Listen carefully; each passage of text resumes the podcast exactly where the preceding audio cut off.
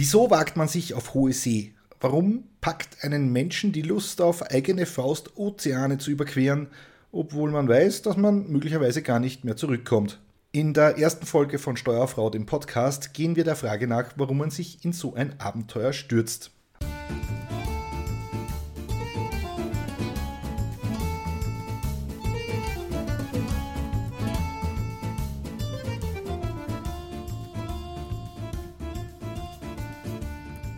Keine Sorge, ihr müsst nicht mir die ganze Zeit zuhören, denn meine Expertise beschränkt sich aufs gelegentliche Tretbootfahren.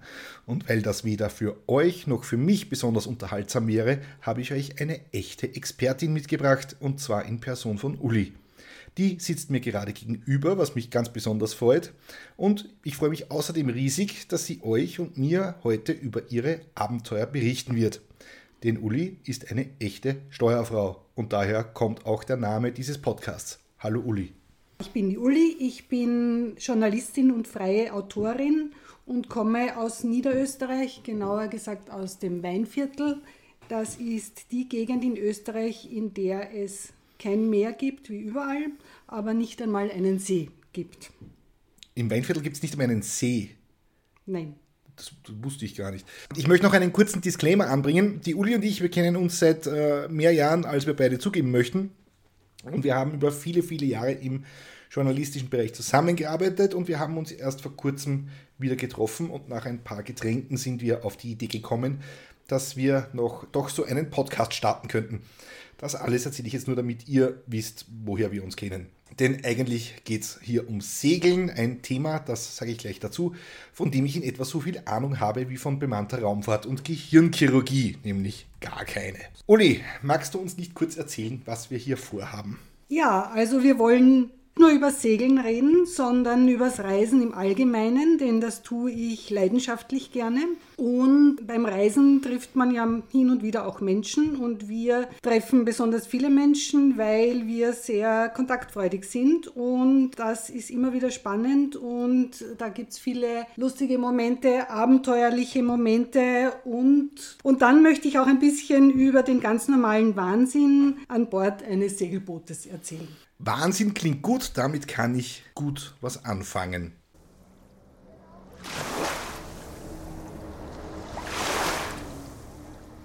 Uli. Peter. Bist du eigentlich völlig verrückt? Also, ich habe 20 Jahre Lokaljournalismus überlebt. Ich habe Kulturanthropologie studiert. Ich bin Künstlergattin und Künstlermanagerin. Äh, aber was meinst du mit verrückt? Also du kaufst dir ein Segelschiff, fährst damit auf offene See und bist dort mehr oder weniger alleine oder eben zu zweit. Stürme, technische Probleme, ähm, es ist finster, es regnet und du siehst ja nicht einmal, wo die nächste Küste ist. Also ich persönlich liege ja lieber auf der Couch. Also nochmal, bist du eigentlich völlig verrückt, dir das anzutun?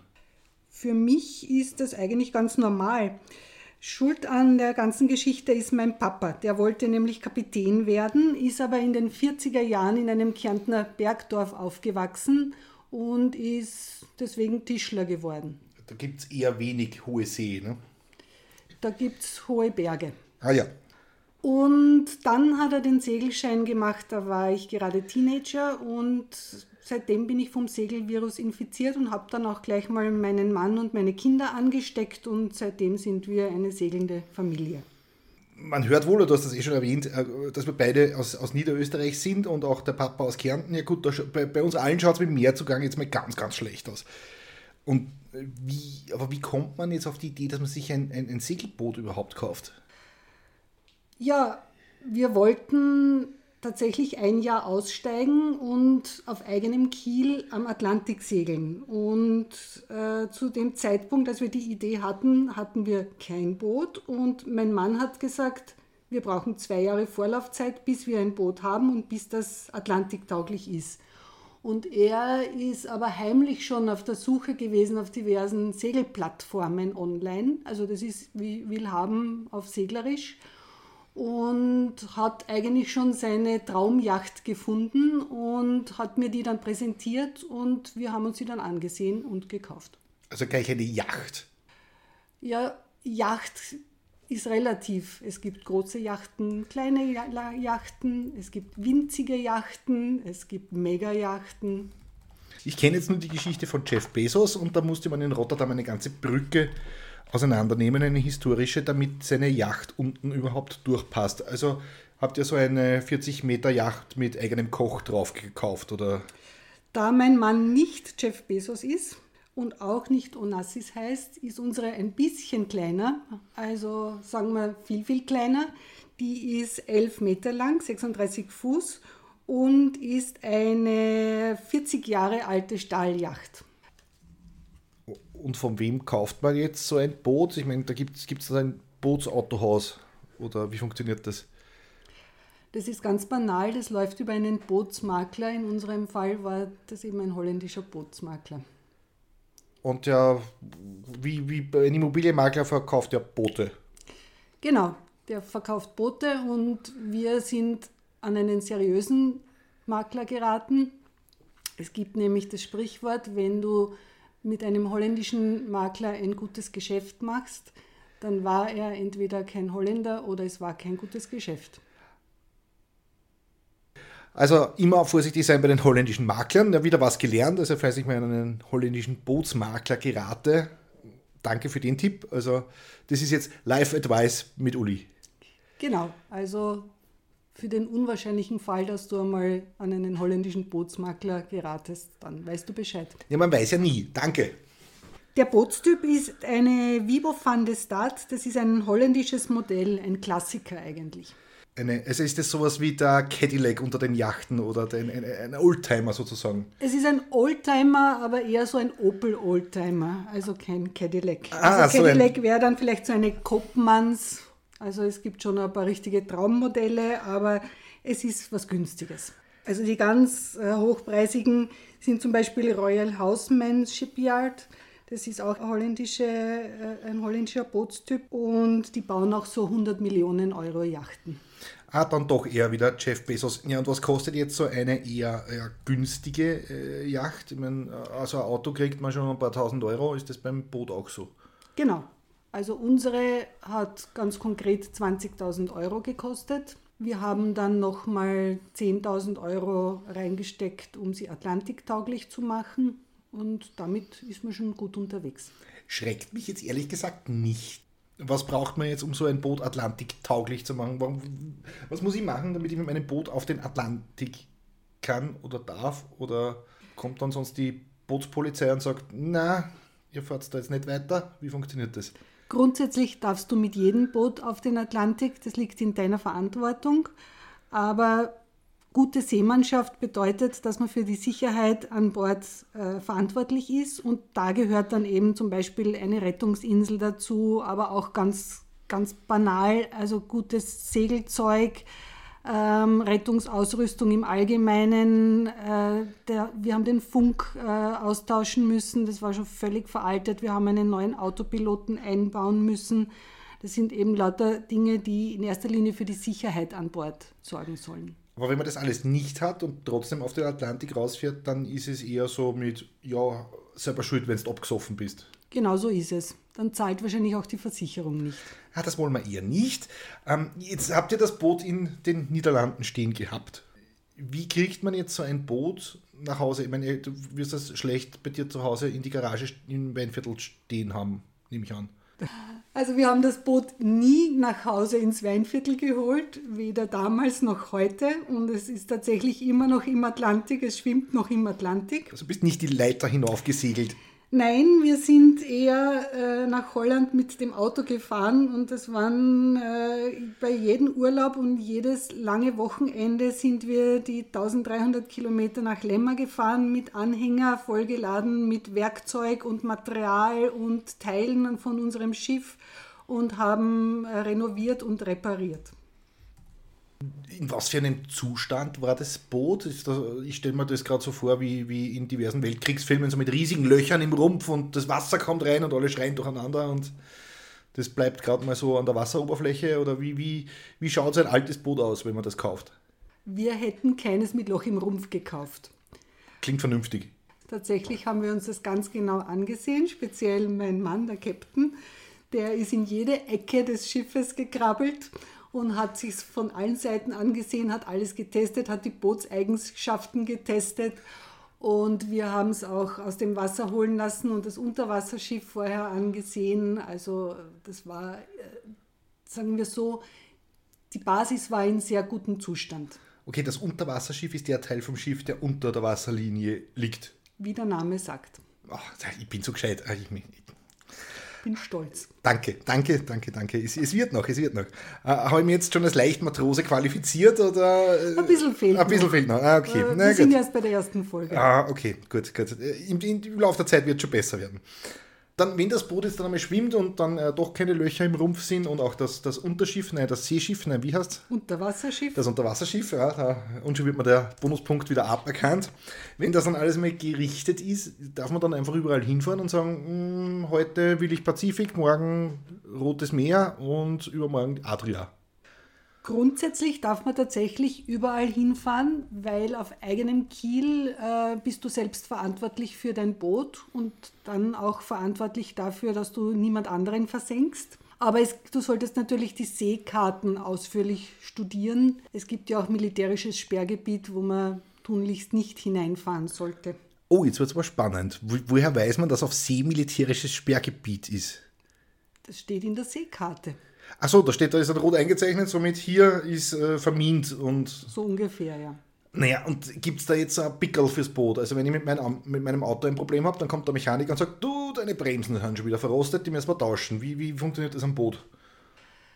Nachdem wir in Österreich leben, gibt es tatsächlich bürokratische Hürden zu überwinden. Wie kann es anders sein? So ist es. Das ist nämlich lustig, das ist in jedem Land anders. Also Holland, die Holländer sind ja da ganz unkompliziert. Da kann also ein Boot unter 15 Meter braucht überhaupt keine Überprüfung, kein Pickerl, kein, keine Nummerntafel, gar nichts. Die fahren da einfach, die sind auch aufgewachsen mit, mit Wasser rund um sie herum. Das heißt, für die ist es ganz normal, so wie wir Radfahren. Tatsächlich ist es so, dass es einen Seebrief gibt und dieser Seebrief wird von der Landeshauptfrau unterschrieben. Zuvor brauchst du aber einen Messbrief, das heißt, das Boot muss vermessen werden. Und mit diesem Messbrief und mit zehn weiteren Dokumenten vom Führerschein bis zum Staatsbürgerschaftsnachweis und Musikschulzeugnis der ersten Klasse, äh, das reichst du alles ein und dann bekommst du eben diesen Seebrief und dann bekommst du auch ein Nummerntafel. Wir haben ein niederösterreichisches mit einem N bekommen und das klebst du dann auf dein Boot und dann äh, hast du auch einen Heimathafen. Unserer ist Wien und dann steht im Seebrief, die Flagge der österreichischen Republik ist auf See zu führen. Also mir stellen sich jetzt in meinem Kopf mehrere Fragen. Wie kann dein Heimathafen Wien sein, wenn du mit dem Ding nicht über die Donau fahren kannst, nach Hause nach Wien? Das ist egal. Es gibt tatsächlich in Österreich nur einen Heimathafen und der ist immer Wien, egal wo du lebst. Wir haben nämlich geglaubt, da wir ja an der Theier leben, also unser Wohnort ist an der Theier, und wir dachten zuerst, die Thaya ist ein schiffbares Gewässer, also möglicherweise ist dann unser Heimathafen Ravensburg an der Thaya. Dem ist nicht so. In Österreich gibt es nur Wien und sonst nichts. Ja, aber das Boot liegt ja ganz woanders. Stimmt, aber das ist wie so eine Zulassungsbehörde. In Österreich bekanntlich sind wir äh, von ziemlich viel Landmasse umgeben und haben sehr wenig Seezugang. Wenn du jetzt dein niederösterreichisches Nummerntafel nicht montierst, wie kriegt das die österreichische Seepolizei mit und interessiert das überhaupt irgendjemanden? Also bisher hat es niemanden interessiert. Ich gehe mal davon aus, dass es im Versicherungsfall interessant wird. Das Nummerntafel wird übrigens nicht montiert, sondern das wird aufgeklebt. Okay, also das ist ein niederösterreichisches Nummerntafel, das du auf den Schiff kleben musst, was aber relativ wurscht ist, weil eh keine österreichische Küstenwache dich jemals erwischen könnte, weil es die gar nicht gibt. So ist es. Aber die Behörden überprüfen schon auch die Bootspapiere und kontrollieren dann eben, ob das übereinstimmt. Achso, und die schauen dann, ah, die Johanna Mikl-Leiten hat das unterschrieben, der vertrauen wir, die kennen wir, das passt. So ist es. Aha, okay. Bootszulassung von der niederösterreichischen Landeshauptfrau habe ich noch nie gehört, finde ich ganz super. Neben solchen Absurditäten. Uli, wie heißt denn jetzt dein Schiff?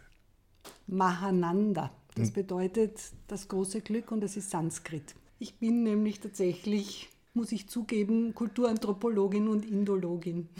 Okay, das wird immer spannender. Ähm, also du sprichst fließend Sanskrit. Ähm, ich sehe schon den Sanskrit-Podcast mit Uli kommen. Das wird sicher sehr spannend, weil da werden wir ganz, ganz viele Zuhörer finden, die ich, auch Sanskrit sprechen. Ich glaube es auch. Also wartet nur drauf. Sanskrit, der Podcast, nächstes, äh, kommt dann nächste Woche vielleicht. Kommen wir mal zur wichtigsten Frage überhaupt. Uli, wie wird man denn zur Steuerfrau und was macht eine Steuerfrau eigentlich? Tatsächlich habe ich mich zur Steuerfrau selbst ernannt, beziehungsweise hat mein Captain, mein Ehemann, irgendwann einmal gesagt, du stellst dich jetzt ans Steuer und dann habe ich das Schiff steuern müssen. Und ich habe es äh, tatsächlich einfach durchs Machen gelernt. Er selbst ist äh, Experte, er hat sämtliche Patente. Ich habe einfach nur zugesehen und habe in diesem Jahr auf unserer Reise sehr viel gelernt, unter anderem auch Steuern diese Patente, das kenne ich vom Hotel in Kroatien, da kann man, da stehen immer, da stehen immer so, so, so Aufsteller und da steht dann immer Kapitänspatent Kroatien, so zwei Tage Nachmittagskurs am Wochenende. Ist das das? Das ist es zum Glück nicht, weil dann wäre ich mit ihm nicht über den Atlantik gesegelt. Er hat die echten Patente, die gibt es auch noch. Die dauern dann ein bisschen länger, sind ein bisschen komplizierter. Die Prüfung ist auch etwas schwerer. Dafür kann man es dann wirklich was macht jetzt die Faszination aus? Ich meine, wie gesagt, also ich sitze ja daheim lieber auf der Couch und schaue mir auf Netflix irgendwelche Serien an. Und statt dass ich mich da in einen, in einen Sturm werfe, was, was fasziniert dich daran? Ich meine, ist ja nicht ganz ungefährlich und ganz billig, wie wir gehört haben, ist das ja auch nicht. Wir sind keine Hardcore-Segler oder Regatta-Begeisterte, aber für uns ist Segeln die einzige Form des Reisens, bei der man weder von Spritkosten noch Stau noch Zugausfällen der ÖBB belästigt wird.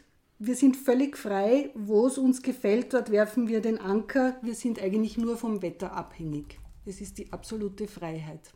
Ja, danke Uli mal für die ersten Einblicke. Ich hoffe noch, dass ganz, ganz, ganz viele weitere folgen. Und zum Abschluss haben wir uns gedacht, wir präsentieren euch eine unglaubliche Geschichte aus der Welt der Seefahrt und ihr dürft bis zur nächsten Folge erraten, ob sie sich auch wirklich so zugetragen hat oder ob wir Seemannsgarn gesponnen haben. Uli, bitte. Der Legende nach entdeckten die Sonargeräte eines Tauchunternehmens im Jahr 2011 etwas Seltsames auf dem Meeresboden vor der schwedischen Küste. Sie fanden ein Objekt, das 60 Meter im Durchmesser groß war und gleichmäßig verteilte Rillen an der Oberfläche hatte. Das ganze Ding sah aus wie ein UFO. Noch dazu lag das eigenartige Objekt am Ende einer 300 Meter langen Landebahn. Danke, Uli. Also liegt vor der Küste Schwedens wirklich ein UFO im Wasser oder haben wir euch einen Seebären aufgebunden? Die Auflösung erfahrt ihr in der nächsten Episode.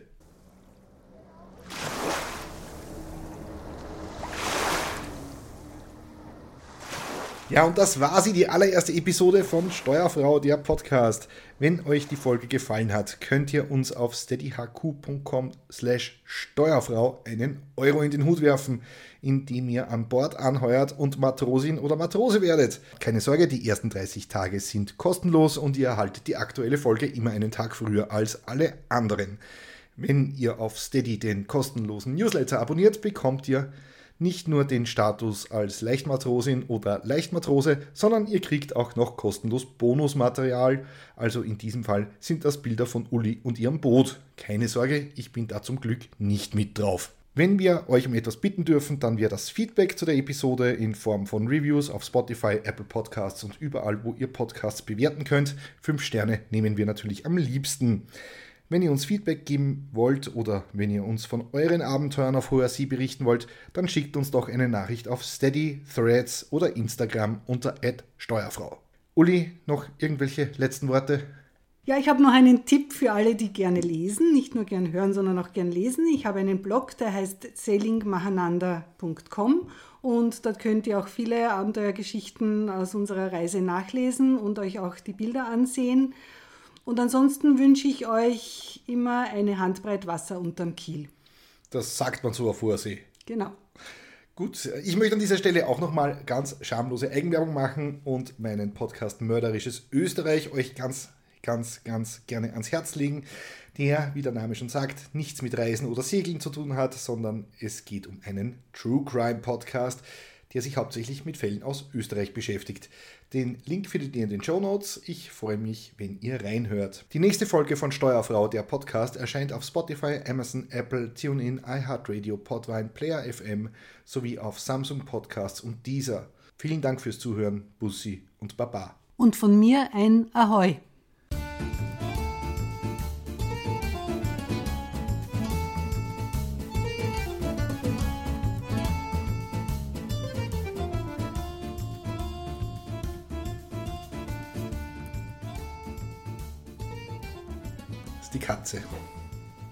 Von wo kommt es? weil ich ihn ausgespürt habe.